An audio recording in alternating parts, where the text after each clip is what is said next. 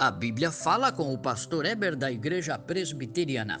1 de João, capítulo 1, e o verso 7 registra assim: O sangue de Jesus Cristo, o Filho de Deus, nos purifica de todo pecado.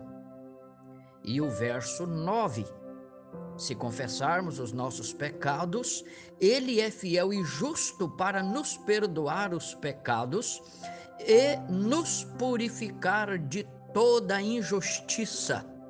Aqui está a essência do Evangelho. O sangue de Jesus nos purifica de todo pecado e de toda injustiça. Amém. Portanto, eu te pergunto: você pode salvar a ti mesmo? Muitos pensam que sim, por serem pessoas boas, de boa moral, de boa índole mas achas que podes erguer a si mesmo puxando o cordão do seu sapato? Assim é com quem espera salvar a si mesmo por sua boa moral. Se uma pessoa de boa moral pode ser salva, por que então Cristo morreu? Se pudéssemos chegar ao céu por nosso esforço próprio, Chegando lá, diríamos: Cheguei aqui porque vivi bem, fui bom, fiz o que é reto. Por isso Deus me deixou entrar. Nem precisei crer em Jesus como meu Salvador. Por isto vim e aqui estou. Salvei a mim mesmo. Mas ninguém dirá assim no céu. Ninguém vive tão bem que satisfaça a Deus. É o que a Bíblia diz em Isaías capítulo 64 e o verso 6. Todos nós somos como o imundo, todas as nossas justiças como trapo de imundícia. Todos nós murchamos como a folha, e as nossas iniquidades, como um vento, nos arrebatam. Romanos 3, verso 10 ao 18 diz o mesmo: Não há justo nesta terra, nenhum sequer. Não há quem busque a Deus, todos se extraviaram e se fizeram inúteis. Não há temor de Deus diante dos seus olhos. Então, quem se acha justo, Cristo nunca veio para ele. Quem se acha justo, acha que não precisa de Cristo. Mas Jesus disse em Lucas 5, verso 32: Não vim chamar justos, e sim pecadores ao arrependimento. Lembra da parábola que Jesus contou do fariseu e do publicano que foram orar no templo? Em Lucas capítulo 18, do verso 9 ao verso 14, o fariseu orou assim: Ó Senhor, eu sou bom, não roubo, não minto, não adultero, não sou nem como este pecador que veio confessar os seus pecados aqui do meu lado. Mas o publicano orou assim, bem diferente: Ó oh Deus, tenha misericórdia de mim, porque sou um pecador. Jesus concluiu dizendo que este publicano que pediu misericórdia por ser um pecador é que foi justificado, e não o fariseu que se achava bom, tão bom que pensava ser aprovado por Deus, mas na verdade ele foi embora mais pecador ainda. Portanto, eu te pergunto: você pode se apresentar diante de Deus? Pensas que não há pó ou poeira em tua casa? Deixe um raio do sol entrar em tua sala e verás milhões de partículas de poeira e de pó por todo lado. Imagina se a luz da santidade de Deus entrar em teu coração e em tua mente, o que vai encontrar?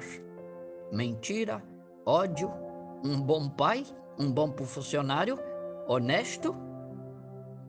Lembra de Pedro? Pedro, quando olhou para si diante da santidade de Jesus, exclamou: Senhor, Senhor, eu sou um homem pecador, retira-te de mim, não posso ficar na tua presença. Pedro disse assim acerca de si mesmo quando viu o poder e a santidade de Cristo em contraste consigo mesmo. Então eu te pergunto: irás firmar a tua retidão diante de Deus? Se te comparares com algumas pessoas, talvez você esteja numa condição melhor. Mas se te comparar com o padrão de Deus, como ficarás diante de Deus? Deus diz de um padrão pleno. Sabe qual é? O padrão de Jesus Cristo. Só o padrão de Jesus satisfaz a Deus. Ainda que você faça o melhor, mas o teu melhor não está à altura do padrão de Deus. Ninguém está. Ninguém consegue fazer o melhor. E Deus vai nos julgar no padrão dele e não no padrão nosso. Achas que vai ser aprovado por Deus? Então, todos nós precisamos da justiça de Cristo. Como afirma Romanos capítulo 5, verso 1, justificados, pois mediante a fé temos paz com Deus. De que modo? Por meio de Jesus Cristo, o nosso Senhor. Ninguém se achega a Deus a não ser por meio de Jesus. E o verso 9, ainda em Romanos 5, diz: Logo sendo justificados por seu sangue, seremos por ele salvos da ira. E ainda Romanos capítulo 8, verso 1. Nenhuma condenação há para os que estão em Cristo Jesus. Então, Jesus é o nosso esconderijo, é o nosso refúgio para o perdão do nosso pecado, da nossa injustiça e para que a salvação que vem do céu seja uma realidade em nossa alma. Todos, todos nós precisamos do que Cristo fez na cruz. 1 Coríntios 6 e verso 11, o apóstolo Paulo diz: Vós vos lavastes e fostes santificados e justificados. Mas de que forma? No nome do Senhor Jesus, pelo Espírito de nosso Deus. Amém. Sim, somos como aquele pródigo no estado de trapos, de imundícia. Só Jesus nos cobre com as suas vestes de justiça e com o seu sangue perdoador. É assim, esse texto de 1 João capítulo 1, verso 7 ao verso 9. Vou ler de novo. Se, porém, andarmos na luz, como Jesus está na luz, mantemos comunhão uns com os outros. E olha agora, o sangue de Jesus, o seu Filho, nos purifica de todo pecado. E o verso 9: Se confessarmos os nossos pecados, Ele é fiel ele é fiel e justo para nos perdoar os pecados e nos purificar de toda injustiça. Amém. Eu aprecio muito esta frase declarada aqui por João.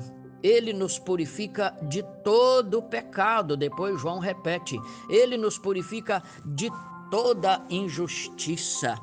Que graça bendita a graça do Senhor Jesus. Meu amigo, olhe para Cristo.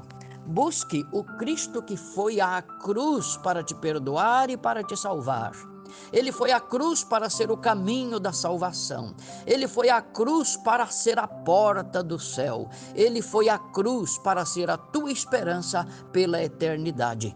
Venha a Cristo hoje mesmo, confesse o nome dele e deposite nele a sua esperança, porque este é o único caminho para a salvação da tua alma. Que Deus te abençoe assim.